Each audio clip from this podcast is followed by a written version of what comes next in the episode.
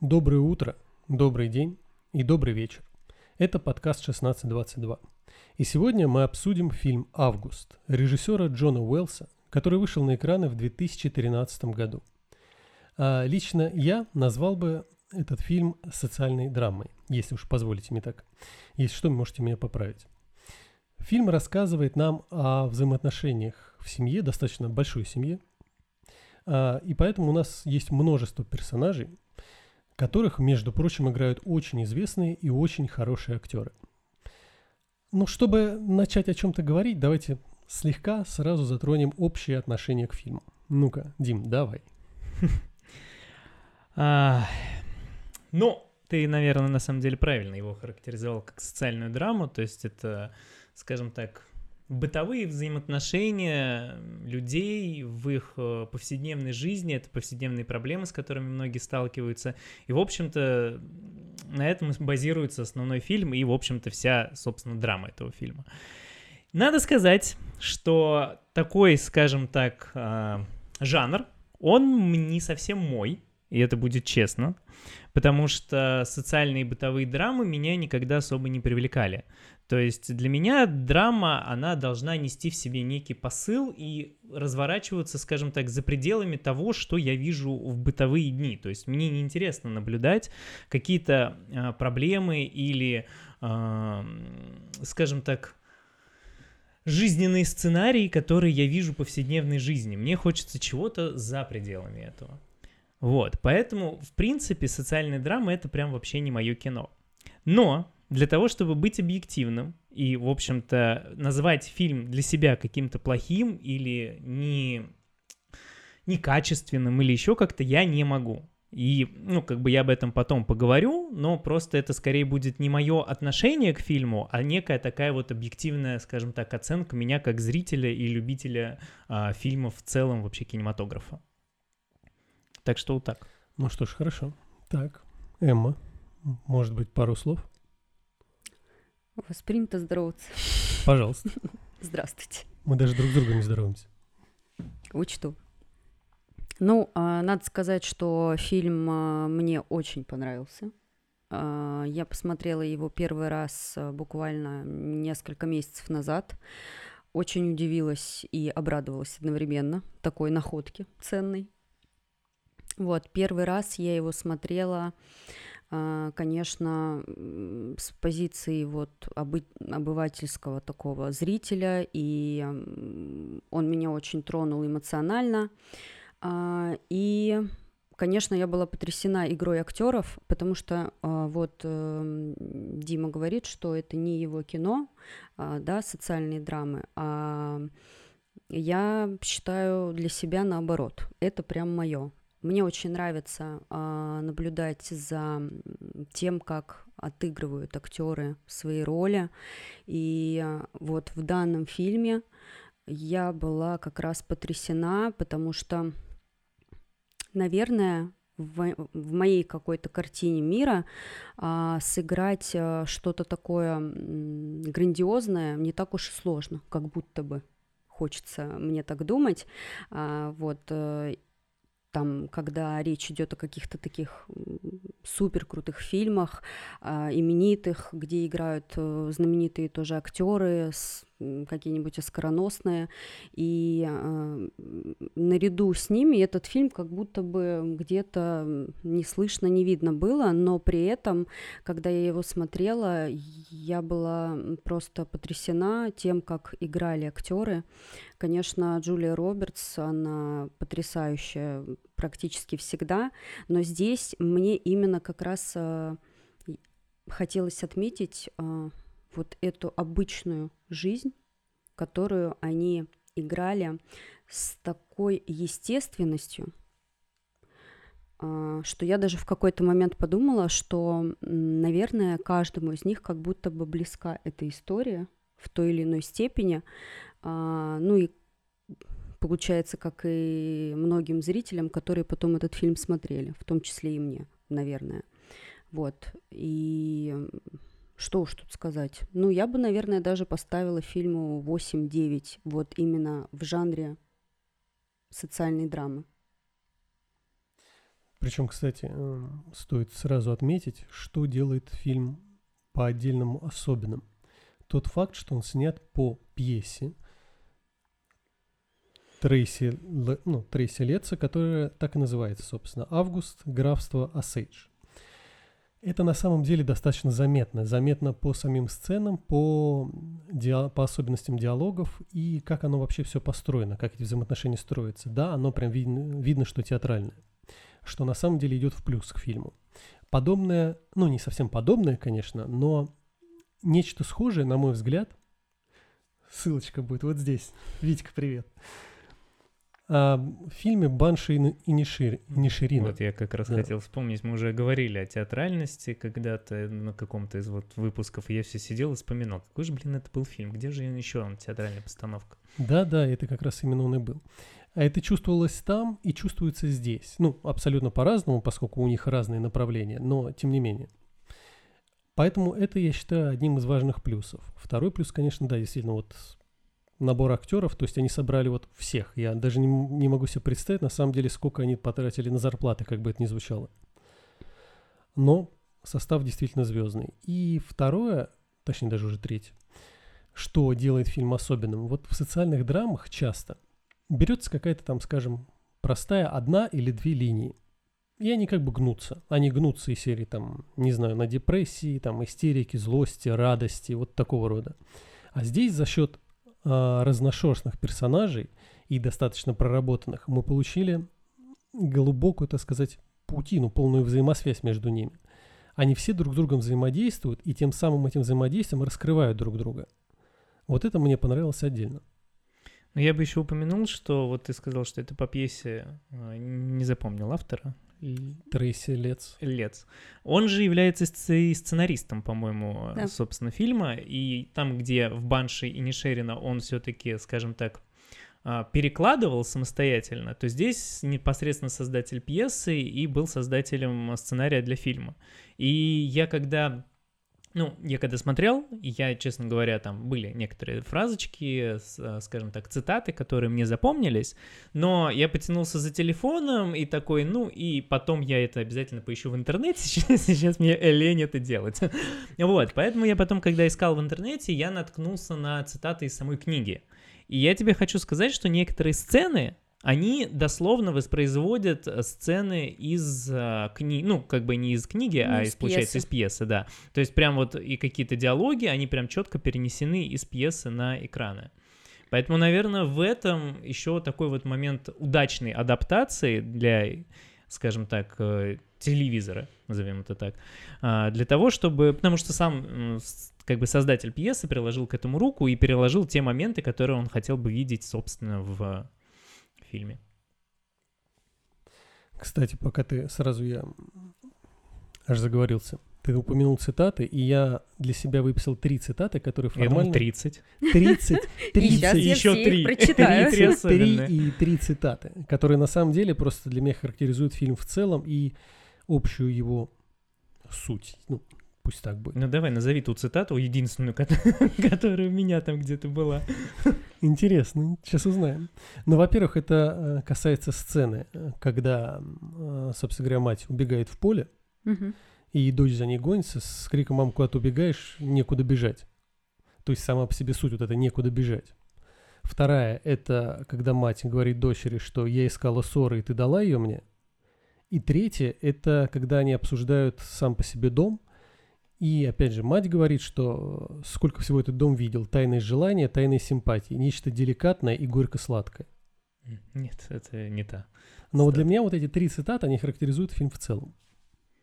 Забавно, что эпизод э, с побегом матери в поле, я, ну, я, может быть, чуть-чуть отвлекся с легонца, но я на эту фразу вообще не обратил внимания, я подумал, ну, как бы, куда ты бежишь, блин, поле там, некуда бежать, там поле. Вот, то есть какого-то глубокого смысла я не придал этому этой фразе. Вот в этом, наверное, да, особенность э, вот таких фильмов, которые э, на пьесах, что там как будто бы все очень важно ну, как будто бы там нет э, каких-то проходных фраз, сцен. Все такое максимально логично выстроенное. И здесь, конечно, наверное, автор, как мне показалось, э, либо очень хорошо разбирается в психологии обычных людей, либо же, быть может, что-то изучал, потому что там действительно очень много таких моментов, где они говорят друг другу что-то. Ну, вот опять же, возвращаясь к тому, что ты сказал в начале, это как будто бы все такое обыденное, но при этом а, все равно, как будто ты в обычной своей жизни над этим всем не задумываешься. А, и здесь ты смотришь, все это слышишь, понимаешь, что это все действительно тебя окружает повседневно. Но ты как будто настолько э, абстрагируешься от всего этого, уходишь э, там куда-то в свои дела, в свою жизнь, а здесь тебе наглядно заново открывают, что вот э, реальный мир вокруг тебя, в принципе, вот он вот такой. И есть, конечно, в этом что-то немножко грустное, social драма, но э, в то же время и что-то такое прекрасное. Ну, это мы, наверное, попозже. Нет, ну на самом деле я понимаю, о чем ты говоришь, но тут, наверное, очень многое зависит именно от восприятия. То есть ты как Безусловно. ты воспринимаешь окружающий мир, как ты воспринимаешь людей вокруг тебя, как ты реагируешь на их какие-то определенные действия, смотришь ли ты на них вот через эту призму а, как бы анализа какого-то, или ты просто воспринимаешь это как данное. А когда у тебя это показывается в фильме, ты прям сидишь и вот на этом концентрируешься, это анализируешь.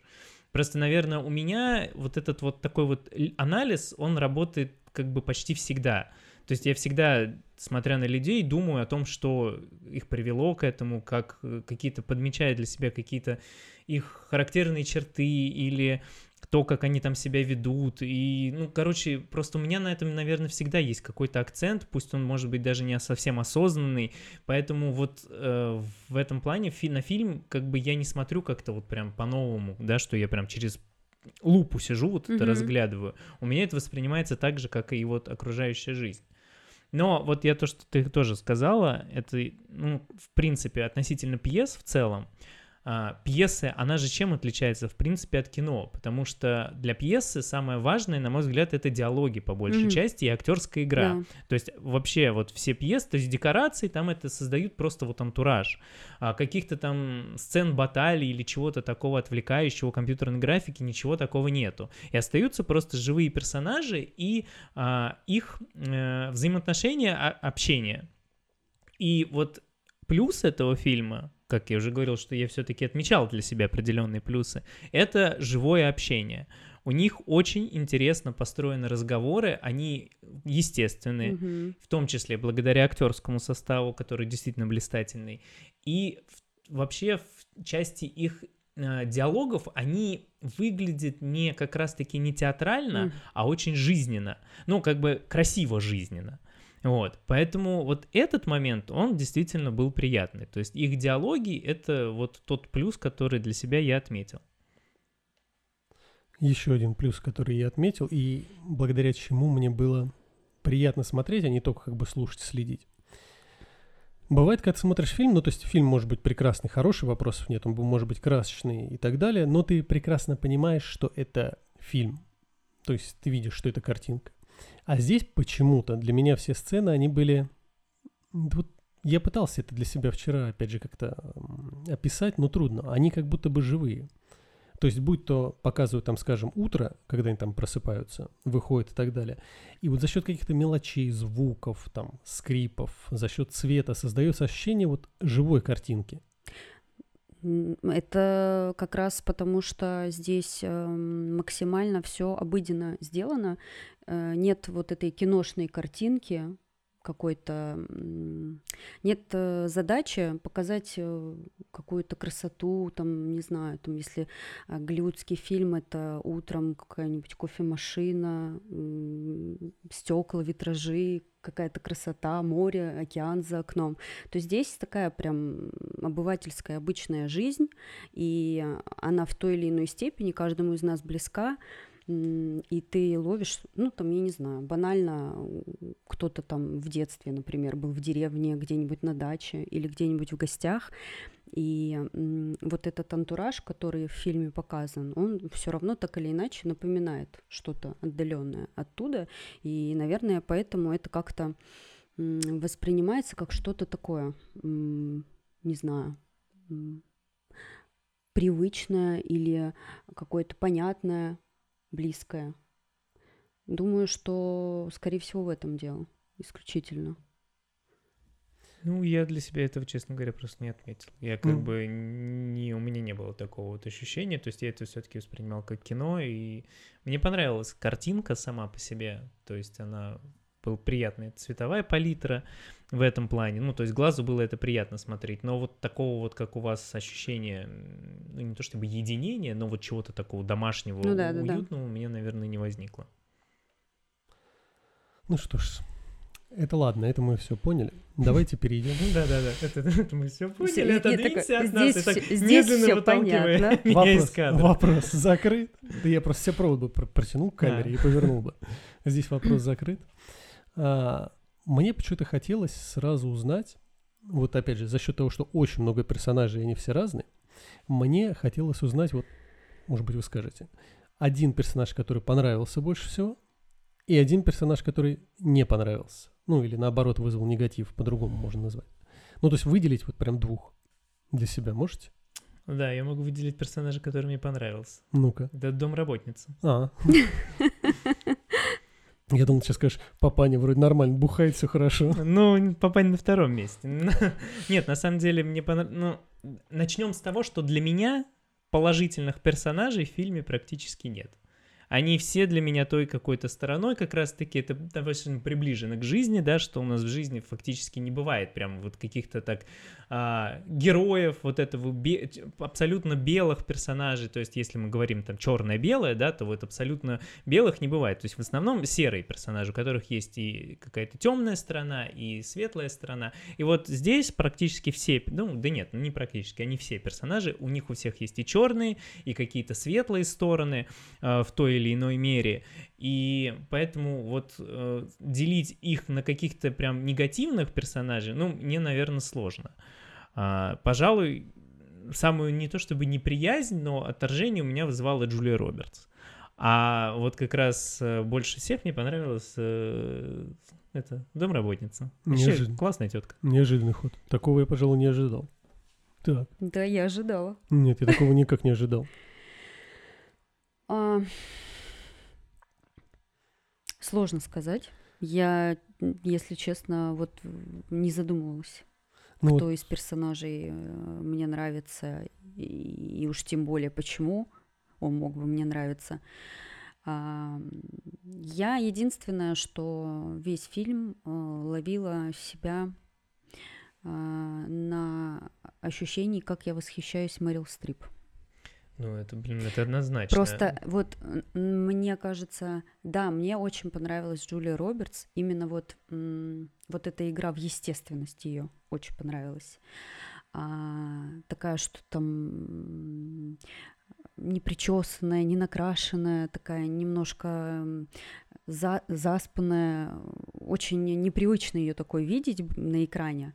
А, и какие-то моменты я вот отвлекалась как будто бы на нее. Но вот в целом я понимаю, что все внимание именно э, перетягивала на себя как сама Мэрил Стрип, так и ее персонаж. Просто это такой классический э, типаж истероидного человека э, с, ну, с кучей там сопутствующих, понятно, всяких историй, но э, конечно, я каждый, мне кажется, 15 минут такая, господи, как вы это делаете? Нет, слушай, она вообще да. божественная И я в какой-то момент, уже ближе к концу, я понимаю, что я, я поймала себя на том, что я сижу и думаю, если бы я попала когда-нибудь в Голливуд, мне кажется, я бы пошла сказала, найдите мне Мэрил Стрип. Можно я просто поцелую ее руку и скажу, что она крутая? Да, вызывайте и Мэрил Стрип, тут Эмма приехала, нужно поцеловать, все дела. Да. В общем, э, это очень э, странно. Такое редко бывает, что, ну, как бы Обычно ты такой, ну, классно играют, да, классные актеры, но вот какие-то такие вот уже прям личные переживания, что ты прям хотел бы увидеть человека и просто сказать ему, что он классный, и все, и больше ничего. Вот, и ее персонаж мне показался, конечно, самым ярким. Я однозначно считаю, что, наверное, а, там одеяльце прям капитально перетянули. А, ну и в этом, наверное, и ее заслуга в том числе, самой актрисы. Вот. И у меня было ощущение какой-то безнадежной грусти и тоски по отношению к дочери, которая Айви. Угу. Она, да? Да, и я так и не определилась, какие именно, ну, в, каком, в какую сторону отношения, негативное или позитивное, но тут, наверное, мне нужно немного времени, чтобы подумать. Просто я помню, что я отчетливо помню, что я что в первый раз смотрела, что во второй, и оба раза я переживала по отношению к ней одни и те же эмоции. Это была какая-то вот грусть и ощущение э, какой-то безнадежности. Ну вот э, мне, так сказать, я испытывал, можно сказать, сочувствие по отношению к ней и, соответственно, к персонажу Бенедикта, чье имя выговорить трудно. Кэмбербэтч. Кэмбербэтч, который маленький Чарльз, или как там его называли? Да. Малыш Чарльз. Малыш Чарльз. малыш, да. То есть по отношению к ним двоим я испытывал именно сожаление, сочувствие, что для меня они являются какой-то некой формой жертвы, что ли. То есть одна, она, вот эта Иви, она осталась по собственной воле в этом доме, ну, не в доме, а рядом жить. Э, с матерью осталась в этом самом округе и районе, и у нее жизнь не очень устроилась и тому подобное. По той простой причине, что она вечно там с мамой или что-то еще делает, как бы. А он, ну, а его формально затроили, можно сказать. И отсюда же как раз сразу же возникает персонаж, который вызвал у меня наибольший негатив. Это как раз тетушка. Вот она меня бесила больше всего. Она Ну. прям вот... Я думаю, что тебе надо? А ты понял в итоге, что ей Нет, надо? я в итоге понимаю, то есть, ну, Она по отве- факту. ответила тебе, что ей надо? Ну, конечно. Всё. Я ей позвонил. Он Хорошо, Он позвонил, у него, у Мэрил Стрип номера не было, а ее был. Да, и вот позвонил и спросил, что тебе надо. Она, нет, от- ответ есть, конечно, но все равно, при всем при этом, даже при ответе, оно как бы не смягчается мое отношение к ней. Ну, а больше всего понравился, я пока не успел сказать, соответственно, папашка, ну, который Беверли. Да. Который алкоголик и поэт. Прекрасный человек. Да, и покончил с собой. Ну, а с кем не бывает. Да. Но у человека был кризис. Это, знаешь, это уже множество причин. Но он вышел из него, в принципе, как и из жизни. Но просто мне понравились вот эти, поскольку его не так уж много, то есть он у нас есть только в самом начале фильма, мне понравился как таковой ход его рассуждения и настроение, что ли, я не знаю, как правильно это передать. Ну и прошу заметить, да, он все-таки нанял сиделку, Да, прежде которая- чем прежде чем покинуть жену, с которой у них так себе были отношения, судя по всему, очень э, много лет. Э, При всем при этом он, прежде чем оставить ее, нанял Да сиделку. Тим, мы поняли, что тебе очень понравилась сиделка. Всё так. Да, Э, кстати, я читала какой-то, э, по-моему, отзыв еще, когда первый раз смотрела, а, не, не отзыв, а вот какой-то форум случайно открыла, и там много было отзывов, а, и как раз э, многие писали, что домработница топчик. Да, однозначно. То есть ты, Она можешь, плюс лопата. то есть ты вот можешь найти ее фан-клуб. Да, И будете там судя- вместе судя сидеть с Судя каким-то по всему, чуваком. я на него изобрела. да. Вполне возможно. Ну, ты, кстати, вот упомянул э, Чарльза и Айви. Наверное, я вот когда говорил о том, что персонажи прям все серые, наверное, к ним все-таки это в какой-то мере не совсем применимо, потому что они как раз-таки, да, выступают некий такой в жертвенном формате, и каких-то негативных сторон мне сейчас в голову у них не приходит, прям откровенно, скажем так, вот темных сторон, какими блистают все остальные члены семейки. Вот. И, по сути, они становятся жертвами обстоятельств определенных, опять же. И да, наверное, к ним я испытываю определенное сочувствие и грусть по отношению их судьбы и, скажем так, их самих. Ну вот, это уже хорошо. А прям кого-то в негатив ты не выделяешь еще. Ну, вот Ну, я точнее, говорю, про есть, тетушку м, нет? Тетушка нет. Я говорю, меня больше бесила Джулия Робертс. на Вот это, вот это вот, один- кстати, очень хочется знать, почему. Да, очень А я не интересно. скажу. Э, Я уже дважды, да, сказала, что она класс, и вот э, Ну, так а человек нет, сидит это же и одно прям... другое, другому не мешает. Ты сказала класс про ее, скорее всего, актерскую какую-то Да, да, да, игру. да, Ну вот, однозначно. ну вот, поэтому нет. Здесь я говорю а исключительно ты был про разгневан на персонажа. персонаж. Да. Интересно.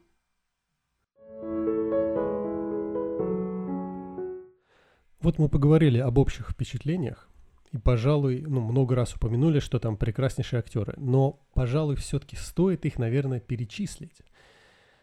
Я воспользуюсь списком по той простой причине, что я не способен запомнить ни всех актеров, ни имен персонажей. Да, ну и ты, наверное, сразу пере- перечисляй их, упоминай их роль в фильме, кто они кому приходятся, для того, чтобы было Ну да, да. понятно. Соответственно, даже в кинопоиске, кстати, стоит отметить, что Мэрил Стрип идет на первом месте. Она играет Вайлет Уэстон. Соответственно, это мать. А дальше Джулия Робертс, которая играет Барбару. Это одна из ее дочерей, как я понимаю, это старшая дочь. Да, я тоже так понял. Да, ее, судя по всему. ее муж, которого играет Эван Макгрегор, а, Билл Фортхам. Потом у нас есть Крис Купер, которого мы видели в трассе 60 и обсуждали это, но мы обойдемся без ссылочек, пожалуй. Прости, Витик. Он играет Чарли Айкина. Дальше, соответственно, еще одна сестра, сестра Джули Робертс. Ну, я так понимаю, что он все-таки приходится у нас мужем сестре Вайлет, как я понял. не до конца понял, кто я из так них. понял, что она именно сестра э, для Вайлет. А, Вайлет и Мэтти Фэй? Да, родные, Сёстры. сё- родные Конечно, сестры, да. родные сестры, Ну, да. просто мало ли. Да, муж, соответственно, сестры Вайлет. Со- э, дальше, соответственно, Иви Вестон, которая играет э, Джулиана Николсон. Это сестра Барбары. Потом Бенедикт Кэмбербэтч. Кэмбербэтч, которого называют малыш Чарльз. Это, соответственно, Кузен их, получается. да, кузен, соответственно, с- мол, сын вот, Ча- Чарли Айкина и Мэтти Фэй. Мгм. Не могу запомнить. Вот меня хоть убейте. Прекрасно. Потому что очень интересное имя. Потом Дермат Малруни, которого мы видели на самом деле во множестве разных фильмов, он не всегда играет главную роль, но много где есть. И всегда, когда я его вижу, первое, что мне вспоминается, это «Друзья». Не помнишь? Нет, там я его не помню, я его вспомнил в третьем Астрале. Он играл отца. Ничего себе. А ты не помнишь? Ну, в друзьях нет. Там, когда Рэйчел устроилась на новую работу после беременности, точнее, после того, как она родила, она приходит, а ее место кем-то занято. Там М. типа взяли мужика на время, М. пока она в декрете. Вот как раз это он и был. Ну, возможно, да, что это такое. Вот я все время вот именно по этой роли его вспоминаю. Джульет Льюис, которая играет третью сестру Карен Вестон. Потом идет а, звезда сегодняшнего дня и любимица Дмитрия, Мисти Эпхэм, которая играет... а, хотел сказать гу- Домработницу. Да, хотел сказать гувернантку. Э, Джона Маневета, персонажа ее зовут. Далее у нас есть Сэм Шепард. Это, соответственно, отец-муж э, персонажа Мэрил Стрип, Беверли Вестон. Отец муж Отец. персонажа. Отец. Он Да. ей отец и муж. Как это? Новое, же это новое распределение, произошло? да. Что-то немножечко индийского пахнуло, да? А, Марго Мортиндейл, которая играет как раз Мэтти Фэй, чье имя мне никак не запоминается. Эбигейл Бреслин это, э, играет Джейн Фордхэм, соответственно, это дочь персонажа Джули Робертс и Эвана Макгрегора. А остальные персонажи, как я понимаю, уже по сути Да. второстепенные. То есть вот это вот весь основной, простите меня за слово, скоп людей. которые- Костяк, Костяк. я костяк. сказала. скоп. Скоп Пусть будет как-то скоп. грубовато. Скоп людей. Костескоп людей, который задействован в фильме. И каждый персонаж, как мы уже говорили, по-своему особенный, по-своему и хороший, и плохой. В этом плане, наверное, стоит поговорить как раз затем, э, затронуть заодно твою профессию, поговорить о психологической составляющей фильма и психологической составляющей самих персонажей. Что, так сказать, можно яркого выделить? Ну, то есть, что, что лежит в основе психологического, Я даже не знаю, как правильно выразить свой вопрос, но я его знаю. Класс, да? Ну, интересно. Это, знаешь, такой типичный, типичный прием а, такая терапевтическая сессия между психологом и клиентом, когда клиент приходит и говорит, ну вот я вот испытываю вот только осталось объяснить. Состояние умной собаки. То есть понимаешь, но сказать не можешь. Как бы, да, сформулировать, сказать не можешь, и, ну, не знаю, я могу попробовать ну, задать тебе наводящий вопрос. Смотри, смотри, ну, то есть бывает там, бывают фильмы просто, скажем, о депрессии, бывают фильмы там, скажем, о о разводе, о там, смерти, о потере кого-то. Что, можно сказать, в, в данном случае лежит в основе, так сказать, в фундаменте всего? Можно что-то такое выделить? Или это все равно будет прям целый ворох, где нет ничего главного? Да нет, тут на самом деле, мне кажется, даже психологом быть не надо. Это такая прям семейная драма, такая глубокая, яркая семейная драма а, о том, какие бывают э, семьи дисфункциональные. И здесь можно пояснить, что ну, есть вот э, Просто в психологии к словам норма, не норма такое особое отношение, поэтому всегда обходятся какими-то другими. Вот. А, и в данном случае вот за норму можно взять э, функциональную семью. Это такая семья, где есть определенное распределение ролей семейных, а, где более-менее правильно распределены обязанности, ответственность, где люди, члены семьи, умеют взаимодействовать друг с другом, слышать друг друга, а, понимают и поддерживают друг друга, приходят друг другу на помощь и выручку. А, ну, в общем-то, как-то так. А если говорить о дисфункциональной семье, то это как раз э, все с точностью наоборот. Это как раз то, что ярко в фильме показывается, это обесценивание друг друга, э, желание задеть, обидеть и как-то уколоть э, побольнее. Э, и, как правило, у большинства выходцев, так скажем, из дисфункциональных семей как раз э, происходят потом в жизни, во взрослой жизни э, различного рода проблемы, которые вытекают из их эмоциональных и психических состояний, которые они, в общем-то, зарабатывают в таких семьях. То есть, по сути, если вот обобщенно сказать, то, в принципе, суть такова.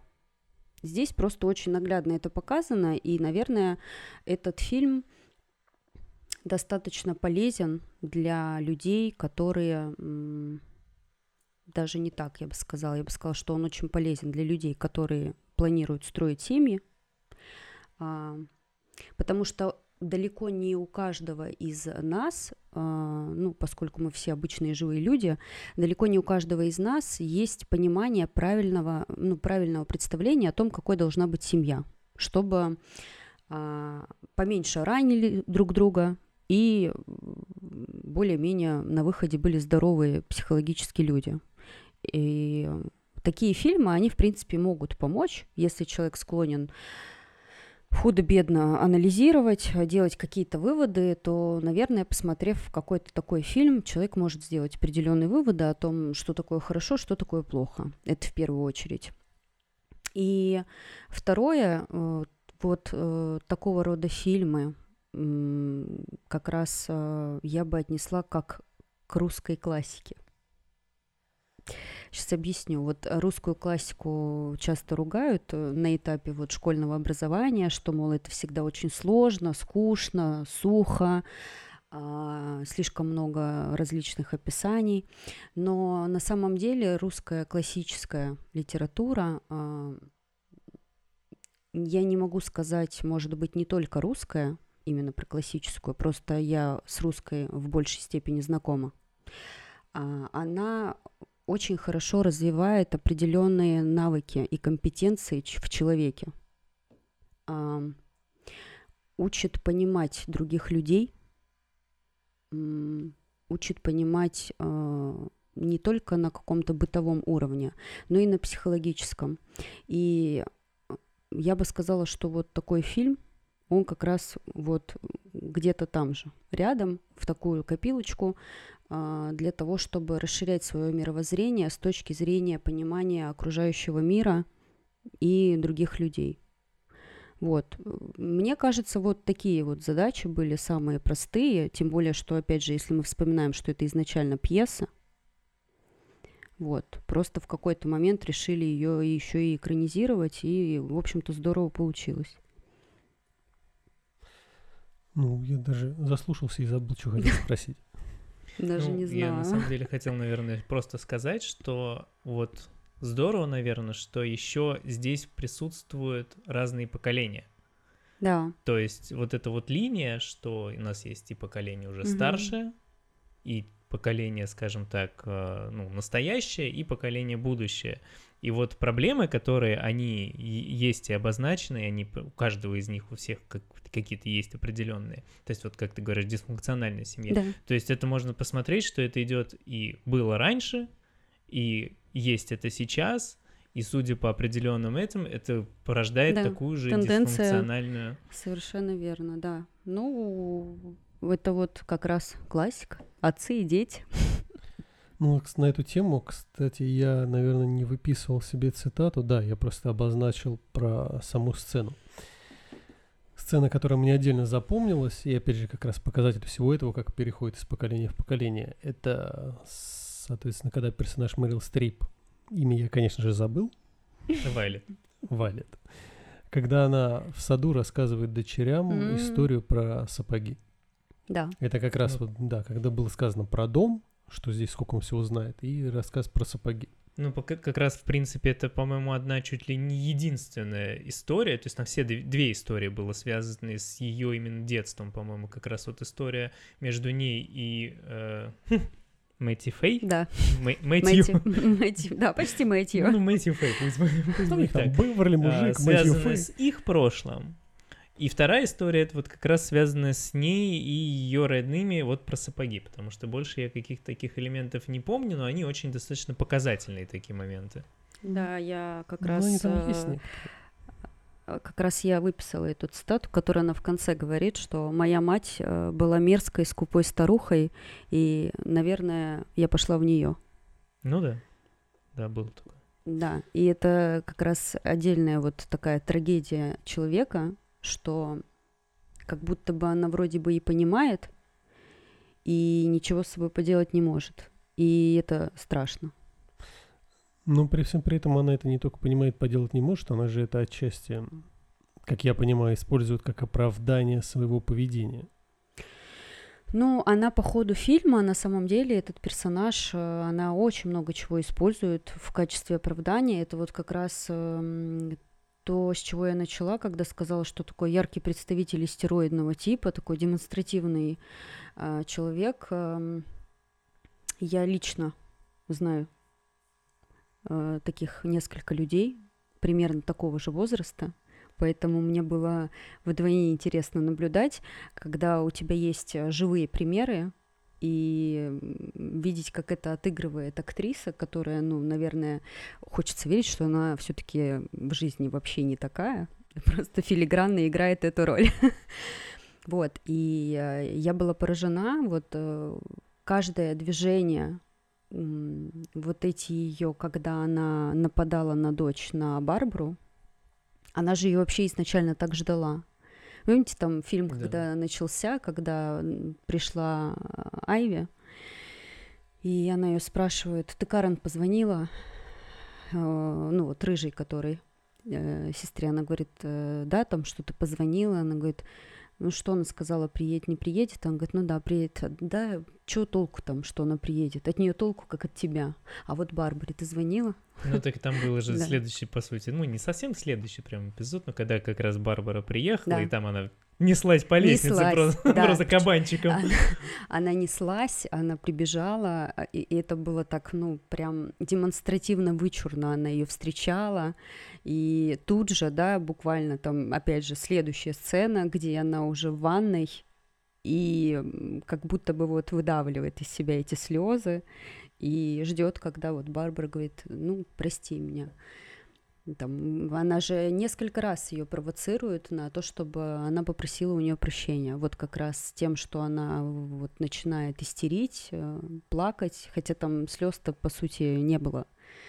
Вот, это тоже очень такое наглядно показательное. А вообще хочется отметить, что она, конечно, очень классно, помимо того, что она именно вот типаж такого человека сыграла, она еще э, супер органично продемонстрировала вот образ э, такой критикующей, обесценивающей матери. И вот впоследствии там вот персонажи Айви и Карен, как мне показалось, в большей степени как раз показали, как это правильно сказать, вот показали, ну, исход, а, когда человек с такой матерью растет, когда постоянно сталкивается с таким буллингом в семье, по сути. А, в конечном итоге это вот э, две сестры, у них такие две крайности. Одна такая все время в угоду матери, как будто, да, вот она рядом живет, постоянно а, старается как-то ей угодить. А, свою собственную жизнь как будто бы так и не построила, и вообще непонятно, что там ее ждет в дальнейшем. А, и вторая, которая как будто бы так и не выросла до конца, а, такой выбрала для себя защитный механизм избегания, просто все время куда-то уезжает, просто все время какие-то мужчины, э, движухи, и как бы видно, что эти мужчины по большому счету они ей не нужны. Ну вот в здоровом понимании, каком женщине может быть нужен мужчина, они ей не нужны. Они ей нужны только для того, чтобы вот заполнить вот эту пустоту, которую создали ее родители для нее. Вот это тоже такое прям очень э, наглядно интересно было наблюдать. Ну да, там же в один из моментов она как бы и говорит, что она знает, по сути, она знает обо всех проблемах, связанных с ее мужчиной, как бы, и, да, то да. есть она это все знает, это для нее не новость. Да, она такая, ну окей. И еще вот когда они ехали с похорон с Барбарой, а, когда она вот, э, это же тоже история про заполнение пустоты и такое а, защитные механизмы, когда она едет и всю дорогу разговаривает, разговаривает, разговаривает, это уже просто сидит там, окно открыла, думает, да умолкни ты уже. вот, и она там про мужчину, про то, что у них свадьба скоро будет, и все так классно, и вот они уже в дом заходят, mm-hmm. Барбара уже там просто в вентилятор голову засунула, она такая говорит, важно здесь и сейчас, надо быть счастливым, вот э, такое э, вычурно позитивное какое-то такое все у нее налегке, и ты понимаешь, что ну, внутри на самом деле очень такой обиженный, что ли, обиженный, недолюбленный человек, э, и за столом потом они сидят, и мать несколько раз же ее, вот Мэрил Стрип, несколько раз ее там осаживает, тоже как бы вообще, казалось бы, она же могла этого не делать, но нет. Знай свое место. Вот такое прям. Ну а вот э, про Барбару. То, что я прочитал, как вариацию, ну то, почему она так ее ждала, так. Мэрил Стрип, угу. что, мол, она видит в ней отражение части самой себя – ну, в ее чертах она видит саму себя. И поэтому, грубо говоря, делает ее в определенной мере любимицей. Ну, мы видим, что, по сути, ну, персон, персонаж да, Барбары жесткий. Э, сестер она ближе всего, мне кажется. Да, но она самый такой жесткий, самый решительный в этом плане в сравнении с другими. Тем, И вот была версия сейчас, именно такая. Тем не менее, она все время говорит о том, что Барбара любимица мужа а не ее. То есть она делает упор всегда на этом, то, что она именно его любимица. И она разбила ему сердце, и вот это все. Ну, ну ждет она. Нет, ну тут э, как раз, когда она говорит, э, вот э, я помню эти сцены хорошо, когда она обвиняет, что это вот из-за тебя отец покончил с собой, он э, думал, считал, что ты станешь там какой-то супер писательницей, он верил, что у тебя есть талант, а ты, а ты, а ты. Это все как будто бы опять попытка просто вызвать чувство вины а, что в этой семье как будто бы вообще в целом норма. Просто другие дети на это как будто бы ведутся. А вот э, там, опять же, малыш этот Чарльз, да, его же даже, его же даже никто ни, ни, ни, ни в чем не винил. Да, его просить даже не надо. ну, он просто вышел из автобуса и был просто преисполнен настолько этим чувством вины, стыда, может быть, даже страха за то, что сейчас вот от своей матушки Мэтти Фэй он э, отхватит в очередной раз, э, то есть уже заведомо и вот Айви, она тоже так же, она старается лишний раз не говорить, там, встретила мужчину, не мужчину, куда она собирается уйти, не уйти, то есть она тоже старается обезопасить себя, чтобы в ней не вызывали чувство вины, потому что чувство вины у таких людей, оно настолько обычно обострено, что становится невыносимо. Вот, и невывозимо. А Барбара, она такая, как будто бы кремень, Конечно, ее это тоже задевает, конечно, ей тоже больно, но она как будто бы э, как раз э, как отражение своей матери, она такая контролер, она старается все держать в своих руках, а, она умеет нападать в ответ, и, соответственно, конечно, с ней вот эта история как будто бы не прокатывает. То есть мать все равно пытается, но в итоге чем это заканчивается там за обеденным столом? Ну вот, кстати, про обеденный стол, раз ты упомянула. Да. Второй раз я, соответственно, посмотрел, и я не очень понимаю, это просто хаотически, хаотически выбрано или специально, когда она предлагает ей сервант? Или в этом есть что-то, какая-то подоплека? Да, там же момент э, с тем, что выясняется, что она э, могла спасти мужу жизнь, да, а она этого не сделала. Там ее беспокоил сейф, и их денежки которые они там тяжелым трудом всю жизнь зарабатывали. Вот. И а, сервант, он просто типа мне не нужен, потому что, ну, вот это все отсюда заберите, а я, у меня есть деньги, я буду их неистово тратить. Ну, тут ну, как там бы... всем сервант предлагал. Да, ну, она вот, не, что, не всем. Привлечь? Не всем. Ну вот, не всем, Прошу да. заметить, она предложила Барбаре. Барбара сказала нет. Она говорит, да нет, Барбара, возьми. Она говорит, да нет. Айви, может, ты тогда возьмешь? Карен говорит, ой, он миленький. Айви говорит, нет, мне не надо. И мать такая, ну, никому не нужен мой сервант. Нет, она еще этому предлагала. А, а, да. Биллу, по-моему, Биллу, как да. раз его звали. И... Она ему сказала, а ты где типа живешь? А ты, да, а ты где живешь? Я смотрю, вы типа разводитесь или разошлись, ну что-то такое. Мгм.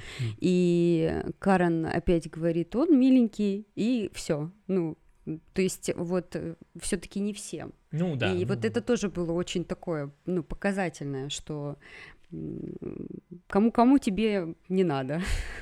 ты, ты настолько ненадежная, типа, что даже серванта да, не заслуживаешь. Да, сервант, да. господи.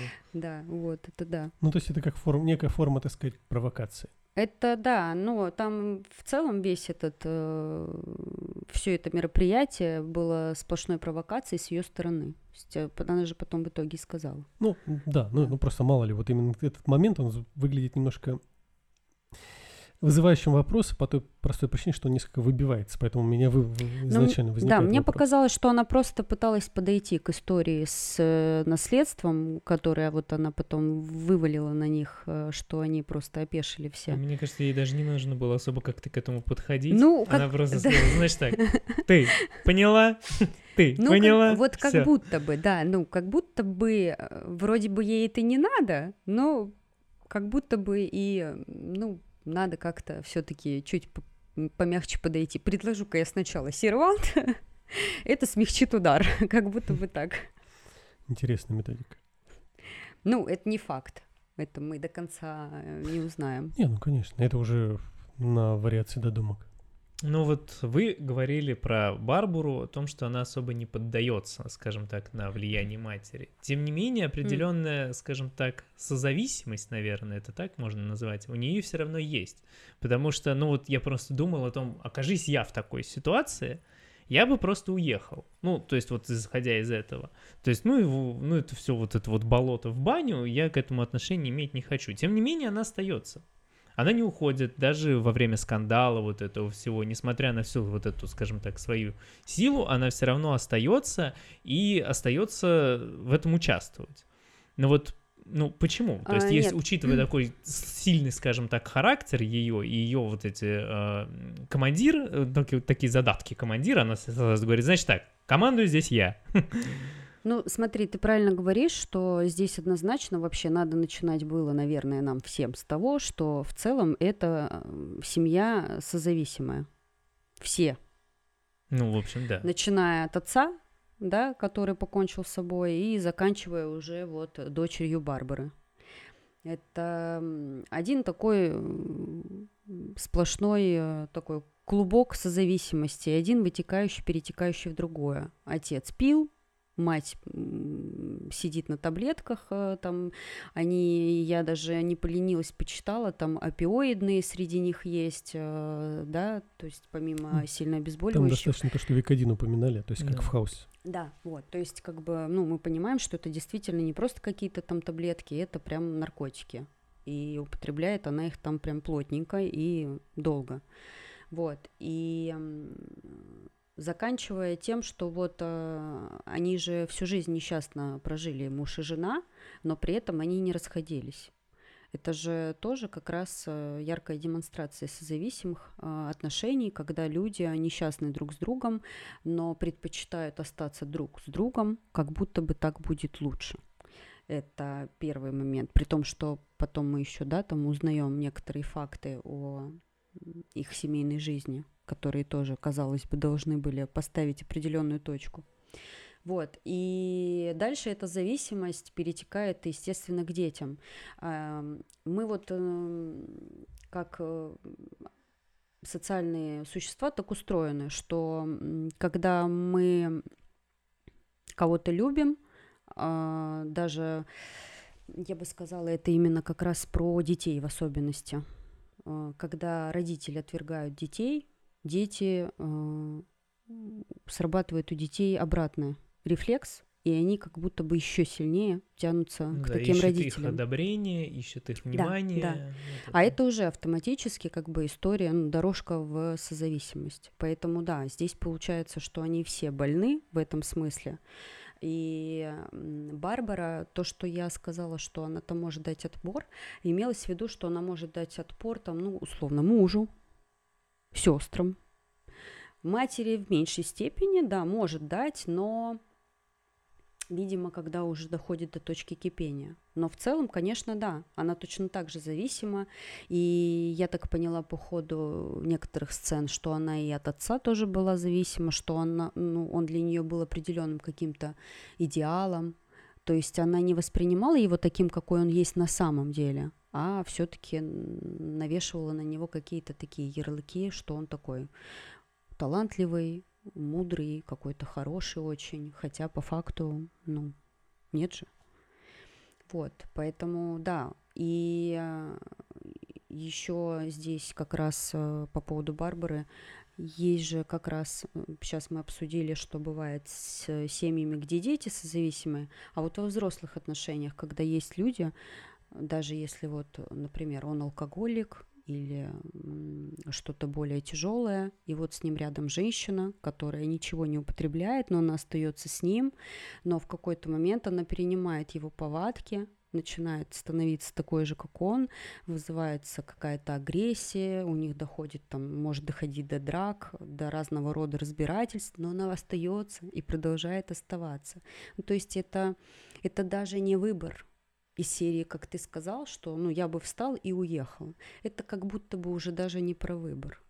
Это уже что-то более такое, болезненно, а, возможно, излечимое, конечно, но не факт. Ну, я, в общем, это имел в виду, что, Да. в принципе, то есть, когда это, ты уже остаешься на каком-то интуитивном уровне, то есть ты даже не рассматриваешь возможность там встать вот сейчас там и Да, уйти. да, то да, есть у у тебя тебя уже просто срабатывает нету. как рефлекс, то, что ты вот сидишь и продолжаешь вот в этом во всем вариться. Да.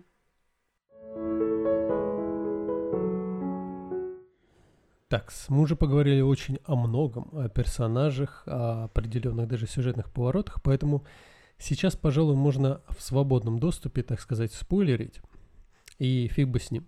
Поэтому сейчас будут спойлеры. Просто валом. Ты сразу начнешь рассказывать все. Значит так. Я начну рассказывать фильм с конца к началу. Но прежде, на самом деле, еще бы немножко затронул персонажей. А, Я бы поговорил о мужских персонажах в фильме. Потому что, ну, как бы тут, наверное, это не секрет, и, в общем-то, это видно, что костяк а, основной женских персонажей, то есть во главе у нас мать и три сестры, в принципе. И мужские персонажи, они здесь как будто бы такие больше фоновые. И э, они, ну, то есть, если женские персонажи, они прям очень подробно разобраны, то есть у нас большое количество сцен, большое количество того, как они себя показывают э, в разных ситуациях, то с мужскими персонажами все более, скажем так, э, позитивно, что ли, потому что, в принципе, несмотря на то, что и у, ну, вот у нас сколько у нас получается, по большей части 5 мужских персонажей, то есть... сам Беверли, Мгм. но о нем практически, то есть мы узнаем, скажем так, из уст семьи уже о нем с разных сторон, и, в общем-то, там небольшое вступление с ним есть. Потом у нас есть а, муж а, Барбары, это как раз Ю- Юэн Макгрегор, А, есть Крис Купер, это муж фей, фей, Мэтти Фэй. пусть будет фея, мне так больше нравится. И, а, соответственно, малыш а, Чарльз. Чарльз, да, малыш Чарльз и э, будущий, или уже, может быть, уже и не будущий, уже Да. не случившийся, э, муж одной из сестер, э, как ее... Карен. Карен, Я бы да. сказала, случайный прохожий. Да. Сти- Стив Хабер... Стив. Хабербрехт. Да, ну вот, и, э, ну, со Стивом вообще все понятно, он такой абсолютно простой персонаж, он, по нему, по-моему, сразу видно по его поведению, когда он появляется в кадре, то есть ты сразу видишь, что у него на уме, и это к этому, собственно, все приходит, и как бы, ну, разбираться в нем смысла Ну да. особого нет, то есть он как бы есть, вот он показывает свою, э, свою, скажем так, натуру, и, наверное, она скорее, вы правильно говорили, не помню уже, ты говорила или Коля, что а, он больше нужен для раскрытия как раз ситуации Карен, с, да. э, и с Карен, и в то же время с дочкой, чтобы Да. показать как раз вот это будущее Да, с поколение. дочкой Барбары, да. И, естественно, он просто необходим для моей прекрасной домработницы. Она показала себя просто бомбически в этой ситуации. Но э, с- Фаталити. Лопалити, я его так это назвал. Лопаталити тогда уж. Ну да, лопаталити. А, ну вот с ним все понятно. Тоже малыш Чарльз, мы тоже уже его кас- касались. Он, в принципе, у нас такой персонаж, вызывающий определенную а, грусть, определенную такую жалость к себе в том числе. То есть ты ему сопереживаешь, сочувствуешь. А, персонаж Криса Купера. Вот он для меня на самом деле, в принципе, был бы достаточно положительным героем. То есть он нигде себя плохо, за исключением вот одного момента, который сильно его принижает. И э, для меня это прям было вот в нем разочарование. Когда... Ты так на меня Мгм. смотришь, как будто ты не вспоминаешь. Всп- Ну, я уже понял. А, Когда они, опять же, все сидели за столом, и э, они обсуждали вегетарианство дочки. И она сказала, что когда ты ешь животное, ты ешь страх. Вообще очень интересная такая, м, потому что это действительно так. То есть это мясо, опять же, я уж не помню, это где-то это, по-моему, во всяких фильмах про каннибалов на Мгм. этом делается упор, что когда человек боится, выра- вырабатывается, Ну да, вырабатываются определенный, гормоны. который Мгм. и мясо становится вкуснее, там все дела. Вот. А, Что-то как-то недобро, по-моему. Ничего, мы Вот, привыкли.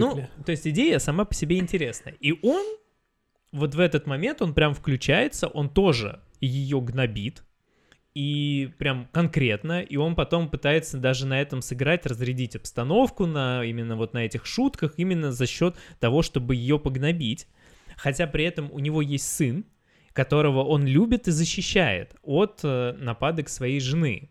И потом, опять же, он в самом конце, когда э, возникает прям прямой конфликт между сыном и матерью, он за него заступается и говорит, что мы с тобой там женаты там уже 38 лет, но если ты этого не закончишь, 39-го года не будет. То есть он идет прям вот, вот так Да. вот жестко. Хотя видно, что у него с женой, в принципе, есть определенная гармония. Они как бы так нормально взаимодействуют, где-то с юморком они так и подкалывают друг друга. То есть у них более-менее вот это вот взаимодействие есть. А, но при этом вот это вот гнобление а, дочки, оно прям как-то было низко и от него для меня вот неожидаемо. Но я это воспринял как то, что это все-таки, сейчас будет немножко отечественное слово, регионы. Ну, то есть я воспринял это как то, что... ну, Какой регион? Ты знаешь, я не знаю, смотря от чего мерить. Северо-западный. Ну, в том плане, что они все люди местные и такие как бы, ну, простые. Ну да. Ну, вот. И, и они гнобят чужих детей, это как бы нормально для регионов. Нет, ну что, смотри, вот мясо хорошо, а это хорошо, а это плохо, это надо Нет, это да. Его мнение никто не отменял, что он может сказать, что ну это все бредни и так далее. Но он именно бил. То, то есть, если мы говорим закидывал, когда про закидывание там камнями, да, условно, то он тоже вот взял и прям швырнул в лобешник камень. То есть не просто как бы так где-то что-то сказал, а именно вот это было. И потом, опять же, я неспроста это, он пытался на этом вылезти и разрядить обстановку для того, чтобы как-то сгладить ситуацию, там, когда повисло неловкое молчание за столом. Ну вот у меня единственное объяснение, это как бы в простоте регионов. Ну, я на самом деле пыталась найти объяснение, почему он так себя повел, как бы это было действительно неожиданно, потому что от его персонажа меньше всего ждешь чего-то такого. А, И я на самом деле тоже подумала, что, скорее всего, э, это было не с целью ее обидеть, э, как-то задеть, а скорее как будто бы ему было вот необходимо разрядить обстановку, и в голову просто не пришло ничего более умного, чем воспользоваться вот э, какой-то единственной, по-моему, темой, которая там была Ну, затронута. Которые они все дружно... Ну, поми- помимо, помимо, да, того, что там персонаж Мэрил Стрип устроила, там, пом- по-моему, весь этот э, обед, ужин, обед, да, наверное, это все-таки был. Ну и плюс еще, знаешь, э, есть такой момент, все-таки мы не очень любим по натуре своей, когда на нас нападают, и э, у нас срабатывают э, определенные защитные механизмы, и иногда мы можем вести себя действительно не очень адекватно, и, может быть, даже не свойственно нам. Вот. И в данном случае там поводов для того, чтобы включить вот этот э, странный режим, было предостаточно. Не знаю, можно уже говорить про... Да, Да, да, уже, я думаю, можно своб- свободно будет Просто как э, Мэрил Стрип подошла к столу, да, уже с наездом, что а что, а что у нас мужчины уже пиджаки сняли, у нас что, коктейльная вечеринка, а я думала, у нас поминки, а там на секундочку напоминаю, там прям конкретно было сказано, что плюс 42. Плюс 42. Я просто... Я сейчас думал, о чем градусы, какие градусы. Да. Да, просто я жила в Краснодаре, да, много лет, и я знаю, что такое там, когда плюс 35 и чуть более. Это, ну, это просто невозможно. А там плюс 42, и она не, ну, и там, естественно, нет. Там тоже, да, было упомянуто в фильме, что нету никаких ни кондиционеров, Да, там ничего. была история про попугайчиков. Да. И Я, знала, что ты ее ценишь. Вот, и э, то есть какие-то у нее были уже изначально сходу претензии, которые, ну, не очень были к месту на самом деле, ну, без пиджаков и без пиджаков, да, в конце концов. Вот, ну и потом по нарастающей, конечно, он там очень много бесконечно провоцировала на разные, э, всех, всех, по-моему, по очереди Ну да, задела. там. Э, там, что, какая у тебя фамилия, когда она у этого спрашивала жениха. Немец, голландский немец.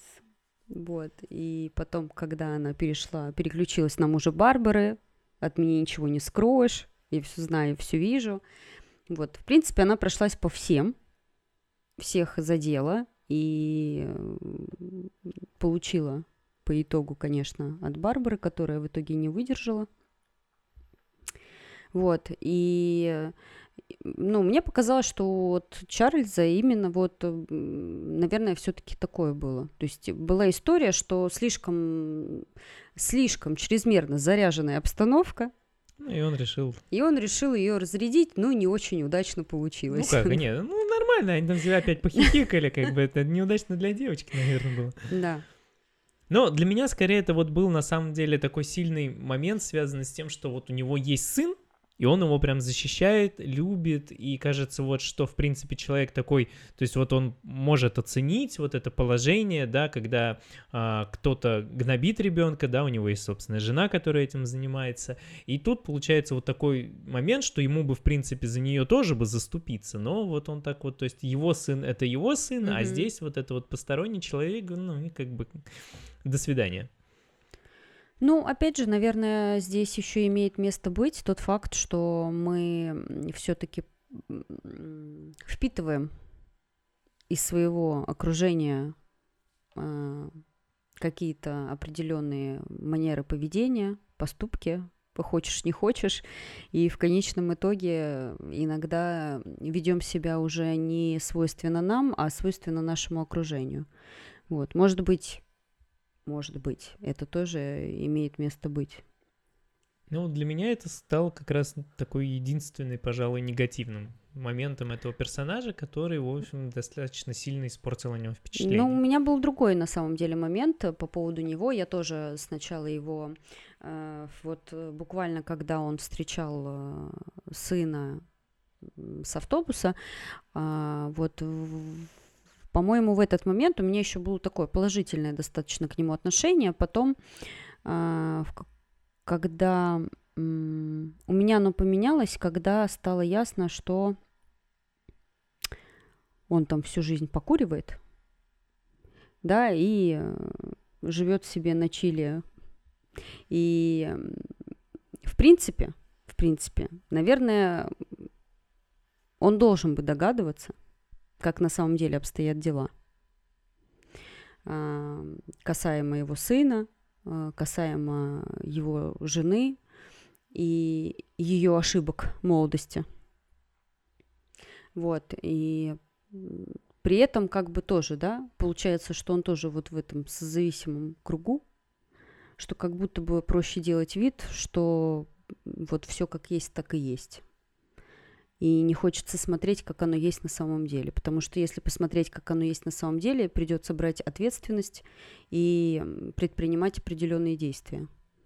Ну, да, безусловно. Вот, да, для меня, мне кажется, вот, вот этот момент был более такой яркий в плане вот э, отвержения этого персонажа э, как положительного.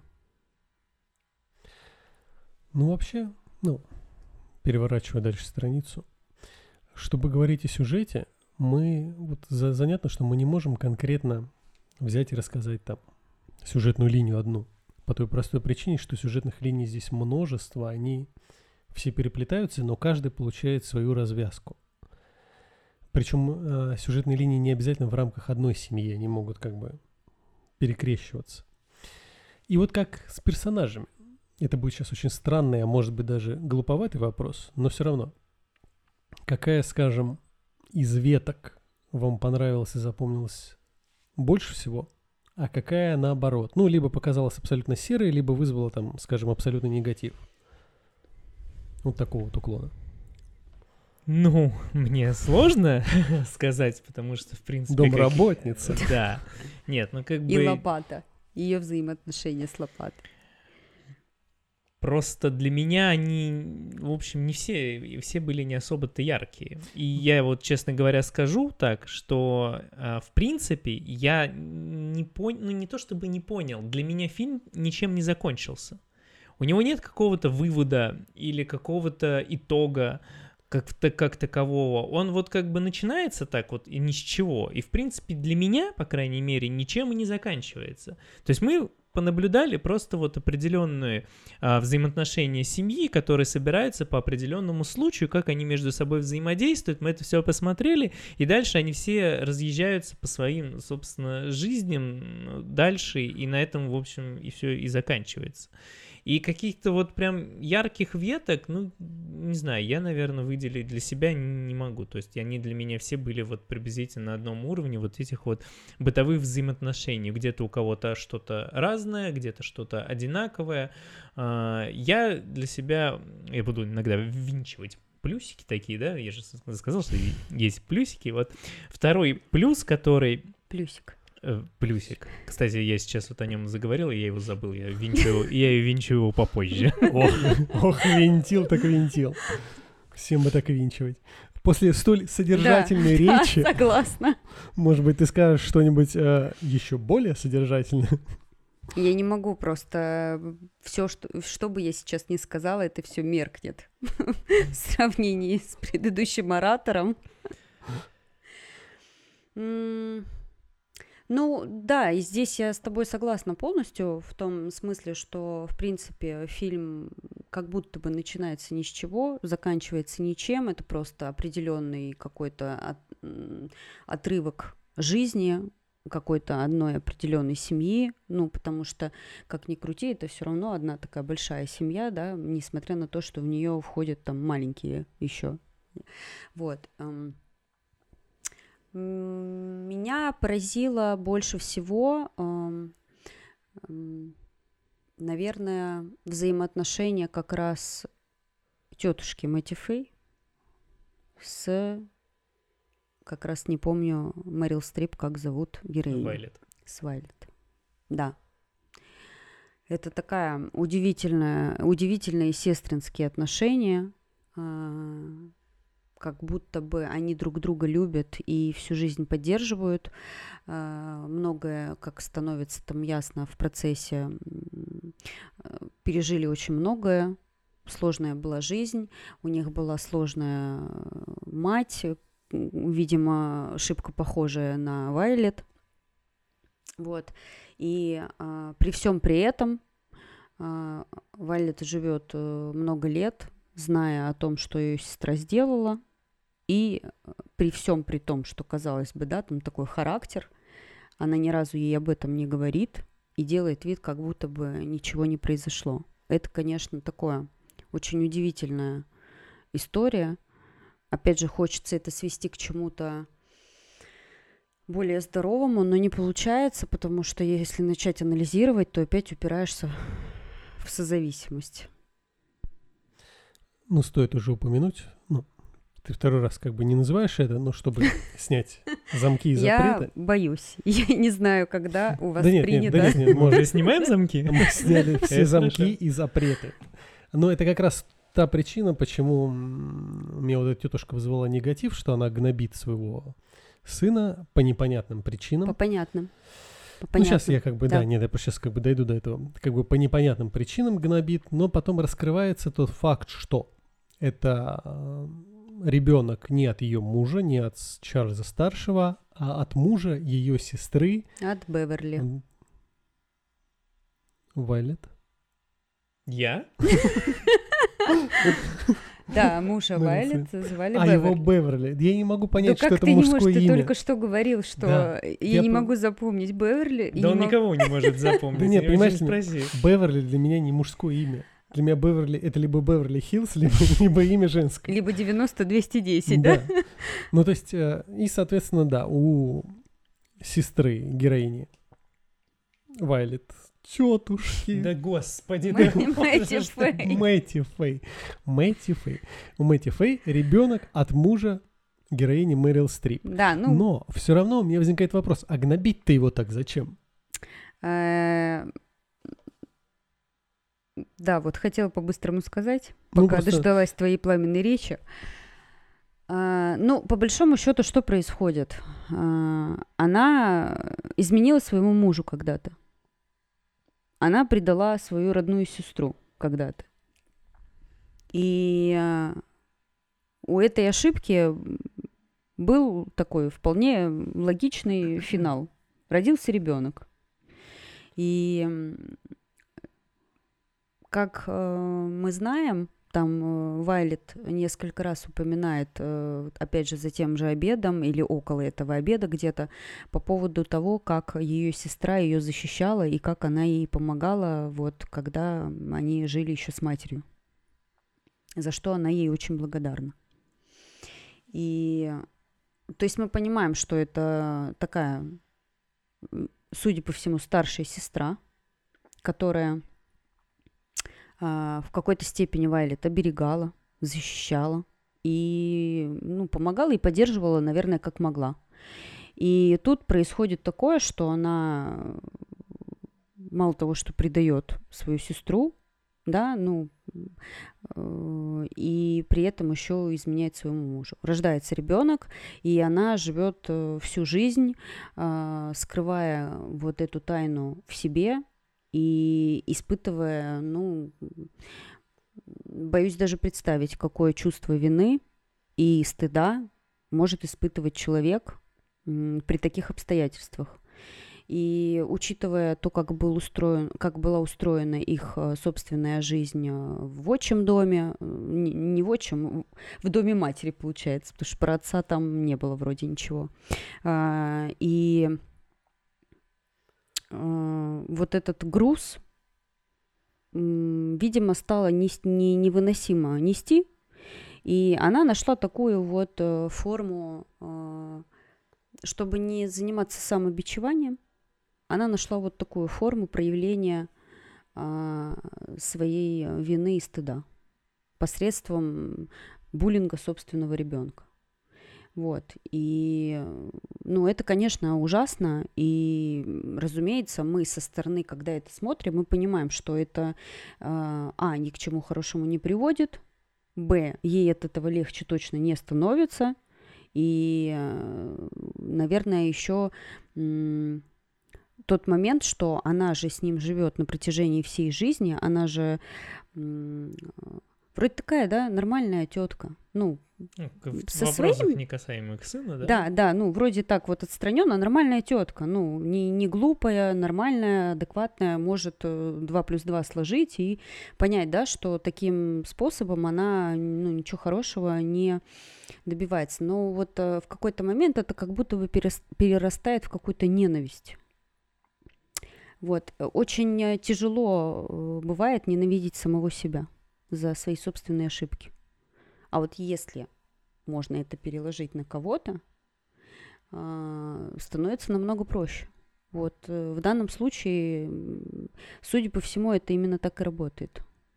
Ну и тем более, по сути, он, получается, живое напоминание, напоминание этой самой ошибки, да, которая да, постоянно конечно. за ней ходит, и, ну, условно, она его постоянно видит.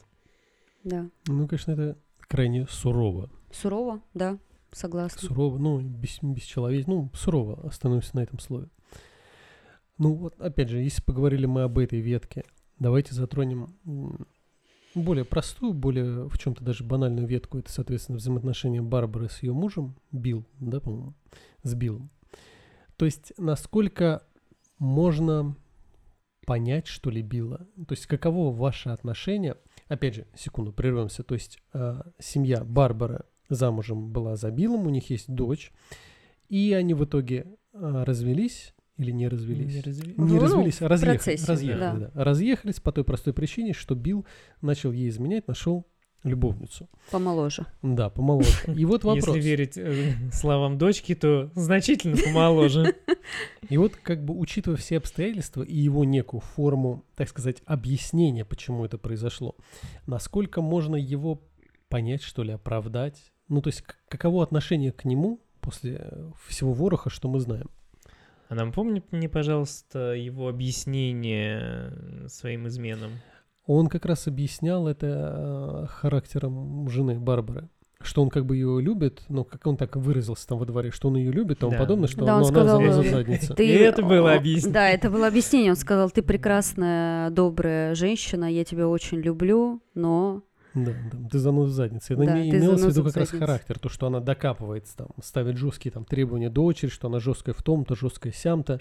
Она очень категорична, э, требовательна и... Э, и властна. Властна, и я так понимаю, что, ну, все должно контролировать.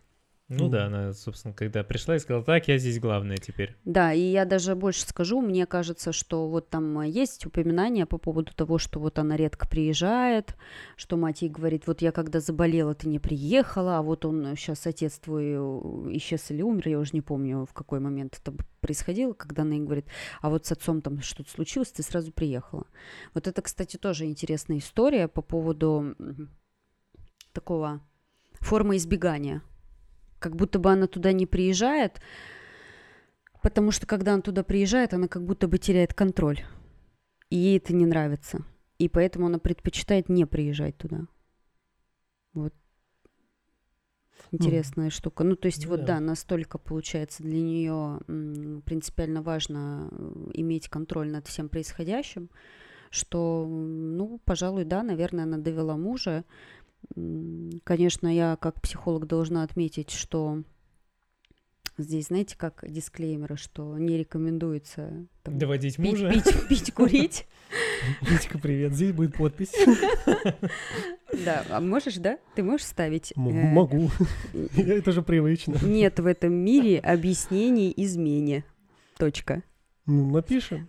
Даже не объяснений, а оправданий. Вот. Напишем. Оправданий. Конечно, всегда любого человека можно понять с позиции вот эм, когда ты со стороны, и кто-то тебе объясняет э, мотивы или причины своего поведения, конечно, это всегда можно выслушать и, наверное, как-то здраво понять, но когда это касается конкретно тебя, как будто бы становится невозможно.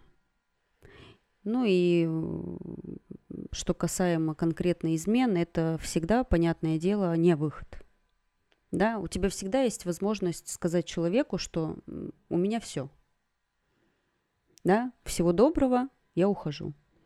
И уйти и делать все, что ты волен делать. Вот. А это как будто бы такое, что-то подленькое, что-то на подленьком немножко. Ну да, одной жопкой на два стула. Да, да, ты как бы и тут на всякий случай, ну, остаешься. Вот, ну и туда уже одной ногой запрыгиваешь.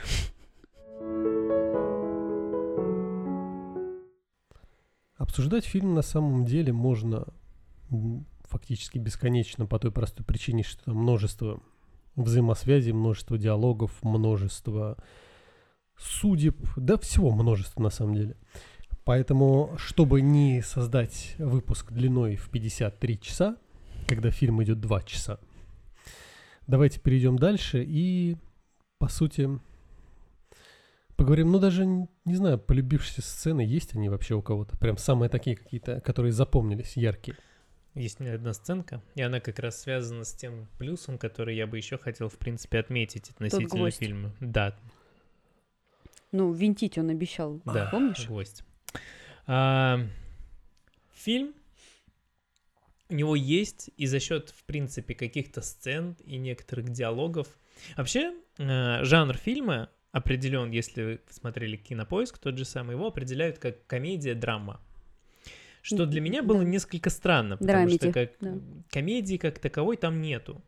И это, кстати, не первый раз, когда я так натыкаюсь на это. Я один раз ходил в театр, вот, мы пошли на спектакль, не помню, как уже назывался, но там тоже было написано типа комедия, драма, что-то типа комедии положений, тоже связанное с взаимоотношениями в семье, там молодая парочка. И это вообще ни разу не была не комедия, то есть это была прям именно тяжелая их судьба, э, то, то как они себя, э, как им там тяжело было жить, и какими трудностями они столкнулись, и комедийного там вообще ничего не было. В принципе, здесь то же самое. Для меня странно видеть комедию, когда ситуация, в принципе, вообще к ней не располагает.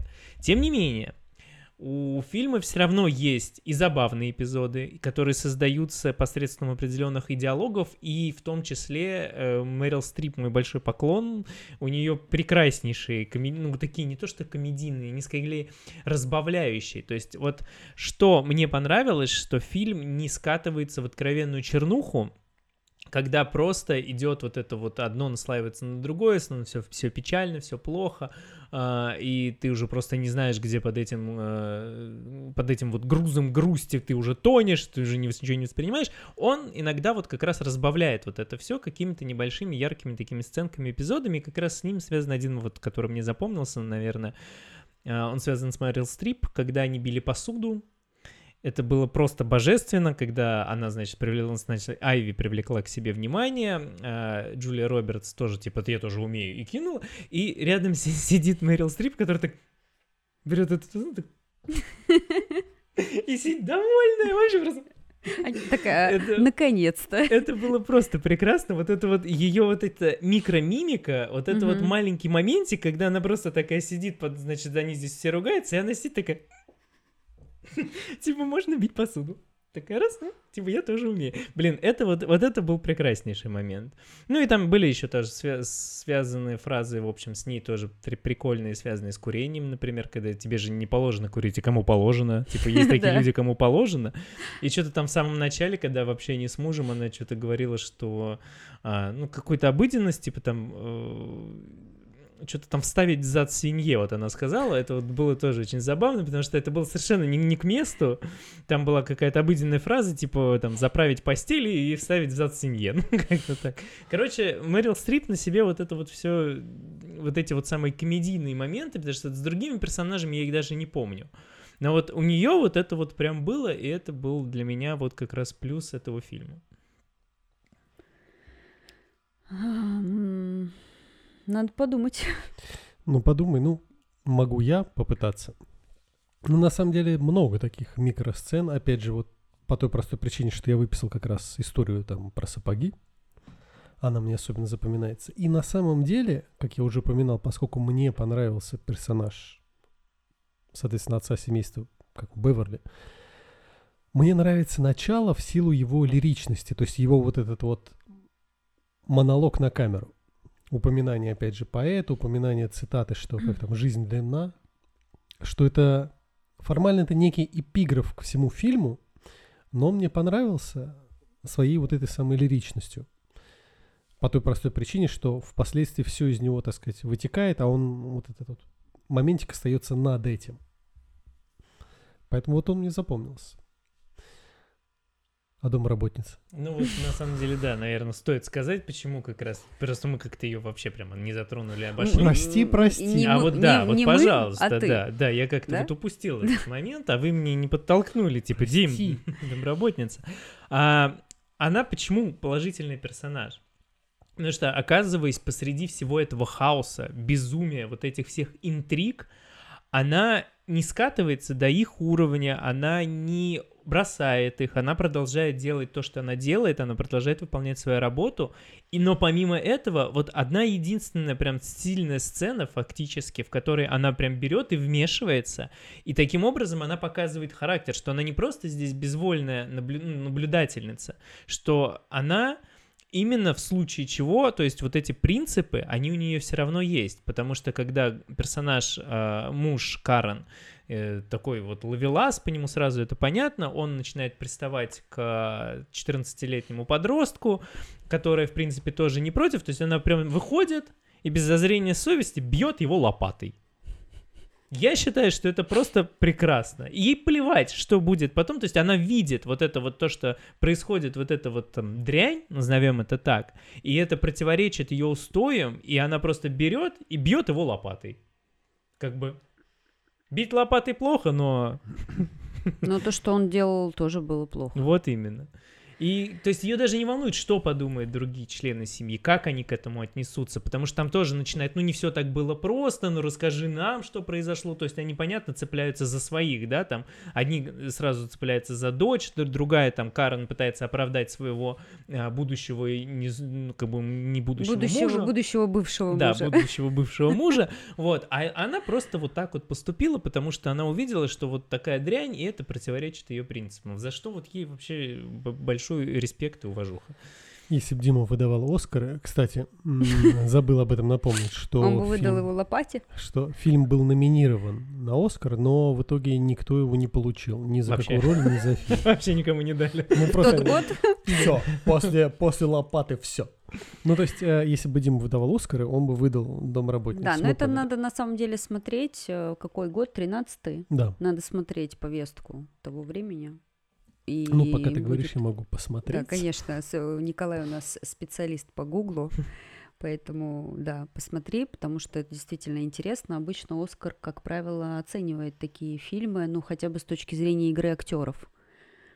Ну да, там были прекрасные вообще шутки про коренных американцев. О, да, кстати, да. Ну, это очень, ну, вот как раз очень Да. странно, что актерам не дали. Ладно, там сценарий. Поэтому, да, интересно даже, Ну, что в тот год вообще получил. Я уже не могу сейчас вспомнить, 13-й год. Ну, ты пока вот про сцены давай, а я посмотрю, потому что, чтобы... Ну, во-первых, э, я хочу отметить э, вот э, как раз касаемо такого комедийного элемента, но как для меня был комедийный элемент несколько раз, это когда Мэрил Стрип включала музыку и танцевала. В, ну, в ситуации, когда э, вообще это не предполагалось никак, э, это было достаточно комично.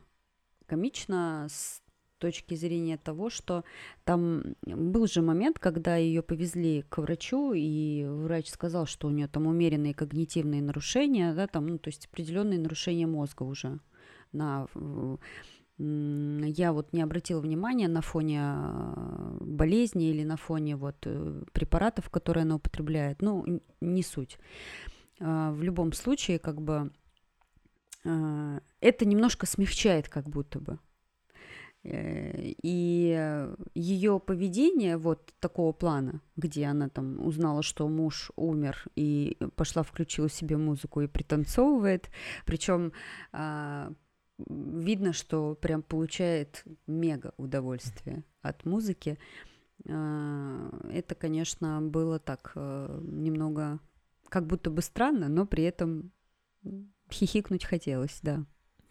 А, это из такого запоминающегося, что было скорее смешным, а, что было очень не смешно и очень запоминающееся, запоминающимся, прошу прощения, уже все. А, это как раз момент, опять же, за обеденным столом, когда звучали а, от нее фразы в адрес дочерей, которые, вот как мы уже ранее обсуждали, что очень обыденные, звучащие, ну, во многих, у многих в головах из своего э, жизненного опыта, это вот полное обесценивание твоих чувств, твоего пережитого опыта, когда э, родитель либо другой какой-то взрослый э, в твоей семье авторитет говорит тебе о том, что да что ты знаешь о жизни? Да что ты вообще видел? Да ты ничего не видел, а вот мы, а вот у нас. И э, вот это тоже было очень органично показано, то есть э, это был не просто как бы собирательный какой-то образ разных фраз, а именно такое четкое как будто бы попадание, ровно все, все процитировано ровно так, как вот в большинстве случаев в таких семьях и происходит. Вот, э, вот это мне очень запомнилось. И вот когда ее этот монолог состоялся, как будто бы все стало на свои места. И э, поведению Барбары объяснения нашлись, э, и почему Айви такая. И в этот же момент становится жалко Карен, да и саму героиню Мэрил Стрип тоже в какой-то степени становится жаль, а, потому что, ну, таковы люди, что э, в первую очередь мы всегда делаем выводы и оцениваем жизнь, исходя из своего собственного опыта. Э, и Конечно, наш собственный опыт всегда представляет для нас наибольшую ценность. И вот это умение принимать э, жизненный опыт другого человека, умение э, принимать чувства и эмоции другого человека, вот мы же тоже иногда говорим, да ладно, да что у тебя там? Вот у меня, ну там условно говоря, а на самом-то деле это с точки зрения нашего опыта, да, у человека, может быть, нам кажется, ничего такого не происходит, казалось бы. Но если мы посмотрим на происходящее в жизни человека с точки зрения его опыта, то оказывается, что ну, это же трагедия, это же вообще очень сложно, и ты находишь э, какое-то объяснение, понимание и э, находишь в себе силы человека понять и поддержать. Вот это, наверное, то качество, которое было бы здорово, если бы было развито у всех родителей. И тогда, наверное, вот э, больше бы вырастало психически здоровых людей. хочется в это верить, что ли. Ну да, у каждого свой жизненный опыт, у каждого свои грани, Да, абсолютно. свои рамки. Ну да, и как к ним относиться, и в вопросах оценки. Ну вот, давай прервемся на твой вопрос. Да. 2013 год, ну, соответственно, это Оскар 2014. Мгм. Оскар получил 12 лет рабства. А лучший режиссер Альфонсо Куарон за гравитацию, с чем я категорически не согласен. Ты сейчас это гильдии киноактеров Абсолютно. просто. Я знаю, мы что- вырежем и отправим. Я знаю, что каждый из них смотрит, и я не согласен. Ребят, подумайте в следующий раз вообще, что вы И делаете. если вы это смотрите, передайте Мэрил Стрип. Да, она знает, куда ей позвонить. Лучший актер, соответственно, Мэтью МакКонахи, Далласский клуб покупателей. О, Ну, Я смотрю, там большой набор был драм в тот момент Да, для да, выбора. да, Лучшая тогда. актриса Кейт Бланшет, Жасмин. О, вот здесь, ну да. Да, Хотела сказать. Принцесса из Аладдина. Лучший актер, втор- лучший актер второго плана, соответственно, Джаред Лето, Далласский клуб покупателей. Лучшая актриса второго плана Лупита Нионга, 12 лет рабства. То есть Ну, вот эти все фильмы Да. разобрали. Ну, я согласна с 12 лет рабства. Да, с Жасмин тоже согласна. Хотела. Ну, серьезно, да, серьезно была С, с конкуренция. рабством не согласен вообще. Это что? Плохое дело, М. рабство. Нет, ну, это уже отдельный разговор. да. Да, согласна. Фильмец не очень люб- Отдельно люблю я. читайте в монографии Дмитрия Захаренкова «Рабство – это плохо». И, Кстати, сценочку вспомнил еще, которая была смешной про зубатку. Жри свою зубатку. Да, кстати. Это было смешно. Ну, хорошо. Тогда, может быть, перейдем к финальной части, так сказать. Порекомендовали ли бы вы фильм другим и почему? Вы, Вы. вы там. Вы, киноакадемики. Киноакадемики. У вас только такие, да, зрители? Ну, конечно, конечно. Это прям с меня Ну, хочешь нет, начать? хочешь, можем начать с Вот, как, как угодно. У Коли какая-то сегодня традиция зародилась, он все время с тебя А начинает. я могу объяснить. Собой мы, мы читаем и пишем слева направо. Все, слева вопросов направо. не имеется Всё больше. Да нет, я могу сказать. Ну, могу я, как угодно. А, Я уже, в принципе, вначале обозначила, что достаточно высокую оценку ставлю фильму, поэтому для меня однозначно, да, ам, в плане, что он у меня в копилку попадает, но рекомендовала бы я его другим людям, ну, наверное, не всегда. Вообще у меня есть такая особенность смотреть по человеку. Стоит ли ему рекомендовать то или иное кино.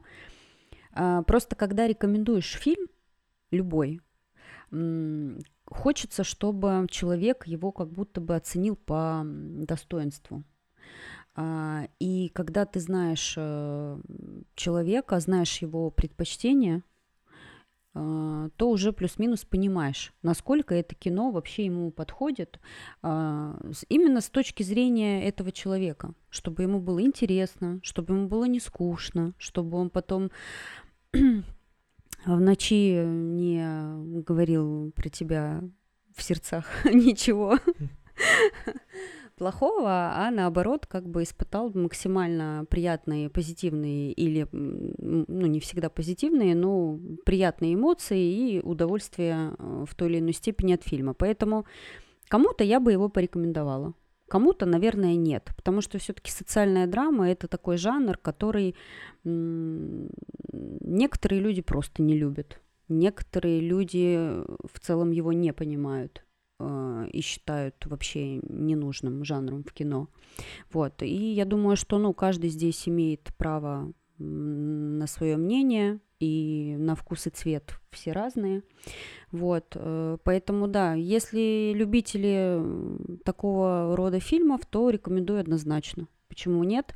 А, Более того, я уже ранее обозначила, для меня это что-то сродни русской классики, это достаточно развивает сильно а, мозг, э, такого рода фильмы, сюжеты даже, я бы сказала, если брать не фильм даже, а пьесу, а, такого рода сюжеты, они все-таки развивают определенные нейронные связи, которые помогают в той или иной степени разбираться в людях и вообще в окружающем мире. Ну что, ты или я? Как тебе больше хочется? Бросайте монетку. Ну. Да друг в друга. Да нет, Ну, ну давай я Да, скажу. давай ты для контраста, а я как бы окажусь на, ну, На самом деле контраст у меня будет очень относительный, потому что, в принципе, я абсолютно согласен с вами, что люди разные, каждому по-разному. Поэтому, в общем, это, я бы сказал так, это была, в общем, не самая плохая и даже, наверное, хорошая социальная драма, у которой есть э, позитивные моменты, это связано прекрасные актеры, тут спорить вообще бессмысленно. И Джулия Робертс прекрасно отыграла, Мэрил Стрип просто божественно, еще раз снимаю перед ней шляпу. Э, поэтому актерское мастерство здесь на высоте, и те, кто, в принципе, э, может быть, даже, ну, не то чтобы гоняются за актерами, но очень э, любит вот это вот проявление актерского мастерства, э, посмотреть, познакомиться, это прям вот тот фильм, где это можно увидеть и этим насладиться. Э, поэтому, в принципе, э, тоже касается и, как я уже говорил, про социальной драме. Здесь есть положительные моменты с разбавлением, он не сходит в чернуху, поэтому, в общем-то, если вам нравится такой жанр, вы, скорее всего, этот фильм уже смотрели, если не смотрели, то вот, в принципе, можно ознакомиться. От себя, как э, человека, который там, в общем-то, ну, как бы, Просто если это, наверное, не ваш жанр, как, в принципе, не мой, который, ну, не особо меня привлекает и интересует, то здесь, ну, нет ничего такого, чтобы, возможно, вас за зацепило, кроме вот актеров. Поэтому я не знаю, как бы как сказать, советую всем, не всем, ну вот, вот так вот.